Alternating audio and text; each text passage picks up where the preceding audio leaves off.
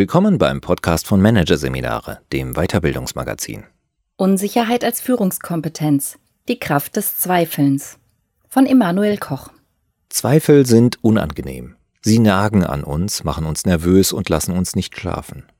Obendrein werden sie uns oft als Schwäche ausgelegt. Gerade Führungskräfte legen daher Wert darauf, über jeden Zweifel erhaben zu sein. Doch das ist ein Fehler, denn Zweifel können ein sehr wirkmächtiges Führungstool sein, vorausgesetzt, man weiß mit ihnen umzugehen. Keiner will es, jeder tut es. Zweifeln. So gut wie alle Menschen kennen Zweifel und hassen sie. Sei es die Marketing-Expertin, die vor jeder Präsentation denkt, meine Ideen sind nicht gut genug. Oder der mittelständische Geschäftsführer, der fieberhaft darüber nachgrübelt, ob er zwei Millionen Euro in ein neues Projekt investieren soll oder lieber doch nicht. Zweifel sind unbequeme Gäste, die uns verstören, unsere Pläne und Ziele durcheinander bringen und mit einem höchst unbeliebten Gefühl verbunden sind, dem der Unsicherheit. Wer zweifelt, denkt daher oft, ich sollte mich mal zusammenreißen, statt ewig zu lavieren. Das schaffen andere doch auch. Wirklich? Zweifel sind angebracht. Loriot, alias Vico von Bülow, einer der größten Komiker Deutschlands, hat einmal gesagt, ich habe mein Leben lang gezweifelt, aber das gehört wohl dazu. Er lag richtig mit dieser Erkenntnis. Denn Leben heißt Zweifeln. Mehr noch, gerade erfolgreiche Menschen gehören zu den größten Zweiflern. Trotzdem haben Zweifel in unserer leistungs- und erfolgsorientierten Gesellschaft keine gute Lobby. Wer zweifelt, hat schnell einen Ruf als Neinsager oder Quertreiber weg. Zweifeln gilt zudem als Zeichen mangelnder Tatkraft. Gerade in der Businesswelt hat es das Zweifeln daher oft schwer. Vor allem Führungskräfte, Entscheider, haben ihre Not mit den eigenen Unsicherheiten. Dabei gibt es Entscheidungen überhaupt nur, weil es Unsicherheiten gibt. Ohne sie würde das Wort Entscheidung gar nicht erst im Duden vorkommen, weil wir es nicht bräuchten. Trotzdem geben sich Führungskräfte oft so, als seien sie über jeden Zweifel, jedes unsichere Schwanken zwischen verschiedenen Optionen erhaben. Denn gerade ihnen wird das Zweifeln gern als Schwäche ausgelegt. In dem Moment, wo du Zweifel zeigst, machst du ein Scheunentor für die anderen auf, die gegen deine Pläne sind. So ein mittelständischer Geschäftsführer. Ein weiteres Problem, wer als Leader allzu viel Unsicherheit zu erkennen gibt, läuft Gefahr, seine Mitarbeitenden zu verunsichern.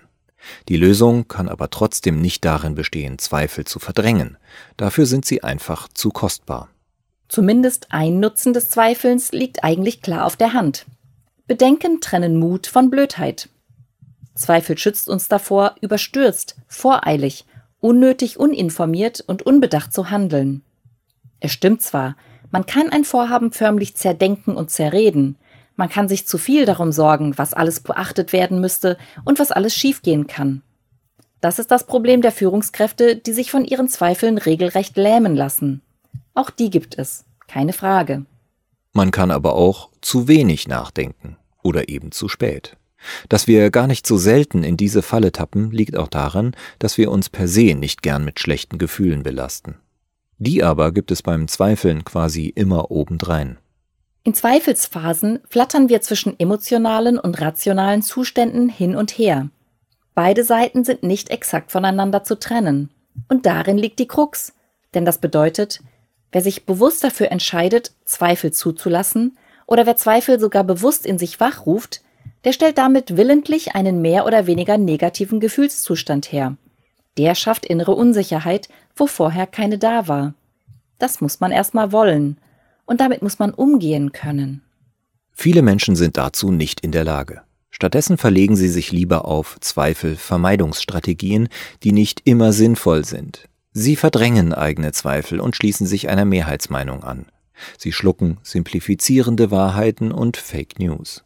Und vor allem, sie halten aus Bequemlichkeit oder Kapitulation vor der Informationsüberflutung an längst überkommenen Überzeugungen fest. Gerade im Unternehmenskontext lauern die größten Gefahren darin, dass die zweifelnde innere Stimme stumm bleibt. Und zwar vor allem dann, wenn es um den Status quo geht.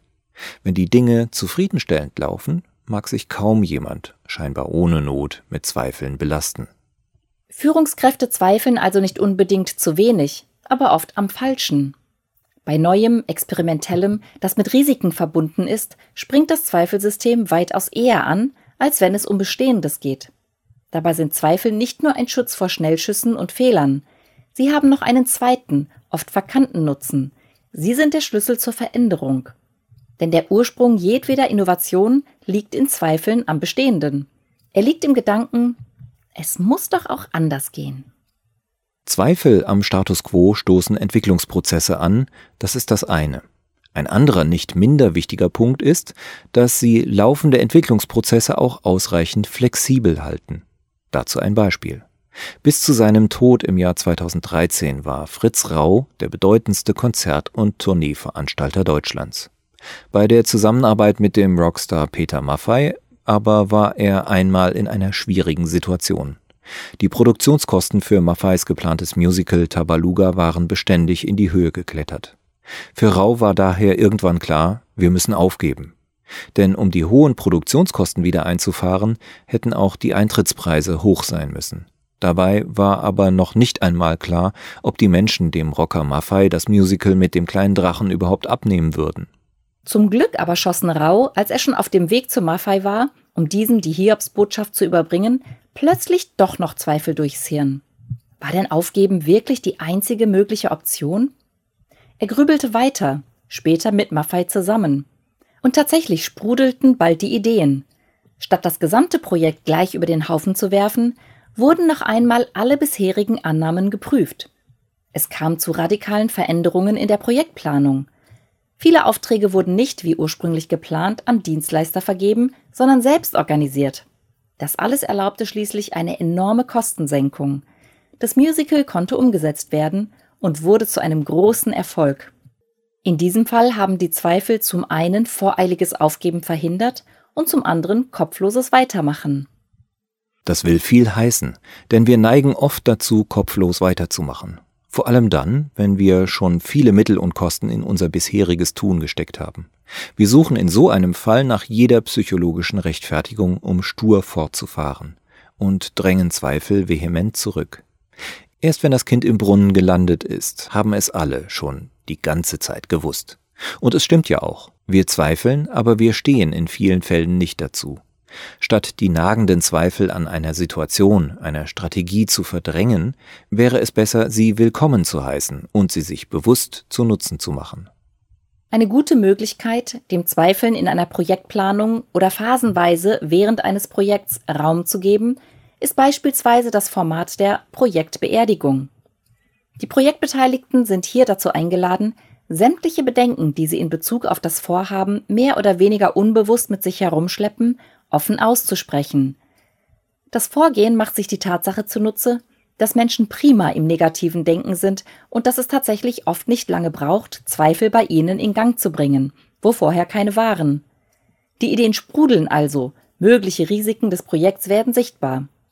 Das Schöne ist, dass das alles in einem geschützten Raum geschieht. Im nächsten Schritt kann man die Zweifel dann meist leicht in die entgegengesetzte Richtung drehen und fragen, was tun, um die Gefahr, dass die Negativszenarien eintreten, zu vermeiden oder zumindest zu reduzieren. Ein Beispiel dafür, wie vorhandene Zweifel zielführend genutzt werden können, indem man Sorgen in Wahrscheinlichkeiten übersetzt. Eine ähnliche Wirkung haben Tests, die im Grunde in praktisches Handeln überführtes Zweifeln sind. Wer Hypothesen aufstellt oder Prototypen entwickelt und diese testet, arbeitet sich in kleinen Schritten durchs Feld des Ungewissen.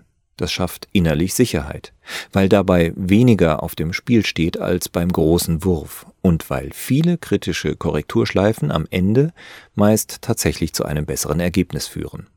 Sehr wichtig ist aber, geschickte Zweifler zweifeln nicht ständig und an allem, denn das würde tatsächlich zum Stillstand führen. Vielmehr bewegen sich professionelle, starke Zweifler zwischen zwei Zuständen. Dem Zustand des uneingeschränkten Vertrauens in das, was sie tun, und dem Zustand, in dem sie kritisch überprüfen, ob sie noch auf dem richtigen Weg sind. Der entscheidende Punkt ist daher, konstruktives Zweifeln erfordert beides, auf die Bremse drücken und Gas geben. Bremsen heißt, wir brauchen Phasen, in denen wir uns bewusst auf die Ungewissheit und Unsicherheit einlassen und damit das Tor zur Kreativität öffnen. Gas geben heißt, wir müssen aus den Phasen der Instabilität auch wieder herauskommen, um in die Umsetzung zu gelangen. An einem bestimmten Punkt müssen wir die Zweifel tatsächlich außen vor lassen und ins Handeln kommen. und zwar mit den Unschärfen, die noch bestehen. Was aber bringt uns ins Handeln? Es gibt dafür drei Eintrittskarten. Die erste ist Wissen. Wir müssen wissen, wie es geht. Diese Eintrittskarte bekommen wir heutzutage sehr leicht. Die Suche nach der zweiten Eintrittskarte, Sinn, ist schon etwas schwieriger. Wie sagt der englische Volksmund, The bigger the why, the easier the how. Je größer das Warum, desto leichter das Wie. Ein guter Denkansatz auch für Unternehmen. Ist Menschen der Sinn hinter einem Vorhaben klar und nehmen sie diesen Sinn für sich an, dann lösen sich oft die Blockaden in der Umsetzung. Die dritte Eintrittskarte ist die Überzeugung. Überzeugung im Sinne des Selbstvertrauens, das nötig ist, um etwas tun zu können. Hier wird es allerdings oft wirklich kniffelig. Der Grund, wenn wir diese Eintrittskarte nicht haben, fangen wir oft an, auch die anderen Eintrittskarten in Frage zu stellen. Und zwar, und das ist der Knackpunkt, zu einem Zeitpunkt, zu dem das absolut nicht mehr konstruktiv ist. Ein typisches Reaktionsmuster beim Fehlen der dritten Eintrittskarte ist zum Beispiel die Ich muss erst noch mehr wissen Strategie. Man ist unsicher und stellt deswegen die erste Eintrittskarte in Frage. Man sucht Sicherheit darin, dass man sich noch mehr Wissen aneignet. Aber wir haben ja schon gezweifelt. Wir haben schon nachgedacht, gelernt, recherchiert und analysiert. Das zusätzliche Wissen kann daher die emotionale Unsicherheit nicht auflösen. Im besten Fall wird sie etwas reduziert. Auch die zweite Eintrittskarte stellen wir oft zur Unzeit noch in Frage, um uns bei Fehlen der Eintrittskarte Nummer 3, ausreichendes Selbstvertrauen, aus der Affäre zu ziehen. Wir zweifeln den Sinn an. Vielleicht ist mein Vorhaben ja doch unsinnig. Am Sinn zu zweifeln ist zwar grundsätzlich gut, denn eine solche Zweifelsschleife lässt uns überdenken, ob wir wirklich das Richtige vorhaben. Aber an dem Punkt, wenn der Schritt vom Denken ins Handeln ansteht, ist schlicht der falsche Zeitpunkt dafür. Der Zeitpunkt entscheidet also darüber, ob wir es mit konstruktiven oder destruktiven Zweifeln zu tun haben. Es geht darum, sich einen Korridor zuzugestehen, in dem man sich das Zweifeln offiziell erlaubt. Und es geht darum, diesen Korridor dann auch wieder zu schließen. Leider gibt es keine Faustregel dafür, wann es angebracht ist, den Korridor zu schließen. Sehr oft aber spürt man diesen Zeitpunkt durchaus. Den Moment, in dem man noch so viel zusätzliches Wissen zusammenkratzen und noch so intensiv den Sinn hinterfragen könnte, ohne dass dies für mehr Klarheit oder Gewissheit sorgen könnte. Wenn wir uns über diesen Moment hinaus doch noch mit Bedenken herausreden, dann sind das keine positiven Zweifel mehr. Stattdessen haben wir es hier oft mit lähmenden Selbstzweifeln zu tun. Dabei ist ein gewisses Maß an Selbstzweifeln sogar normal und nützlich. Denn Selbstzweifel schützen uns vor Arroganz und Größenwahn. Sie helfen uns, mit unseren Schwächen in Kontakt zu bleiben. Sie öffnen uns das Tor zur persönlichen Weiterentwicklung. Selbstzweifel sind, wie andere Zweifel auch, ein Mittel, das helfen kann, nicht auf der Stelle zu treten. Im normalen Maß selbstzweifelnde Menschen sehen das Leben und sich selbst einigermaßen realistisch.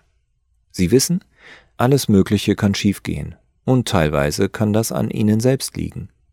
Ihre Selbstzweifel helfen ihnen daher zum Beispiel auch, Aufgaben ausreichend ernst zu nehmen und sie bestmöglich auf Herausforderungen vorzubereiten. Allerdings ist der Übergang von gesunden zu krankhaften Selbstzweifeln fließend. Und letztlich macht hier die Dosis das Gift. Im Normalfall allerdings gilt im Umgang mit Selbstzweifeln dasselbe wie im Umgang mit anderen Zweifeln auch – wir sollten sie gezielt nutzen, statt sie zu tabuisieren. Dazu gehört, sich darüber klar zu werden, wie unser Selbstzweifelsystem funktioniert. Es ist wichtig zu wissen, dass es unsere innerliche Unsicherheit und nichts anderes ist, die uns dazu treiben kann, bei der Vorbereitung eines Projekts kein Ende zu finden. Es ist wichtig zu wissen, dass wir oft aus schierer Angst anfangen, den eigentlich längst geklärten Sinn des Vorhabens erneut in Frage zu stellen. Und vor allem ist es wichtig, dass wir uns bewusst machen, wenn wir vorher, aber auch immer wieder im Verlauf eines Projekts ganz bewusst das Fenster für Zweifel öffnen, dann haben wir bereits dafür gesorgt, unsere Ausgangslage zu verbessern. Wir können uns ein Stück weit entspannen. Wir haben getan, was nötig ist. Übrigens wirken auch moderne iterative Arbeitsmethoden wie Design Thinking auf genau diese Art mental entlastend. Auch sie hegen die negativen Kräfte des Zweifelns quasi ein, indem sie das Zweifeln in bestimmte Phasen verlagern, um andere Phasen davon freizuhalten. Erst wird recherchiert, analysiert und werden Lösungsmöglichkeiten ersonnen, die dann wiederum kritisch hinterfragt und selektiert werden, um sie schließlich zu testen und wieder kritisch zu hinterfragen. Wer solche und ähnliche Zyklen des Zweifels mehrfach durchlaufen hat, wird mit zunehmender Erfahrung feststellen, dass die Unsicherheit ihren Schrecken verliert. Er wird durch eigenes Erleben erfahren, dass sich Handeln trotz Unsicherheit lernen lässt. Und zwar durch Handeln.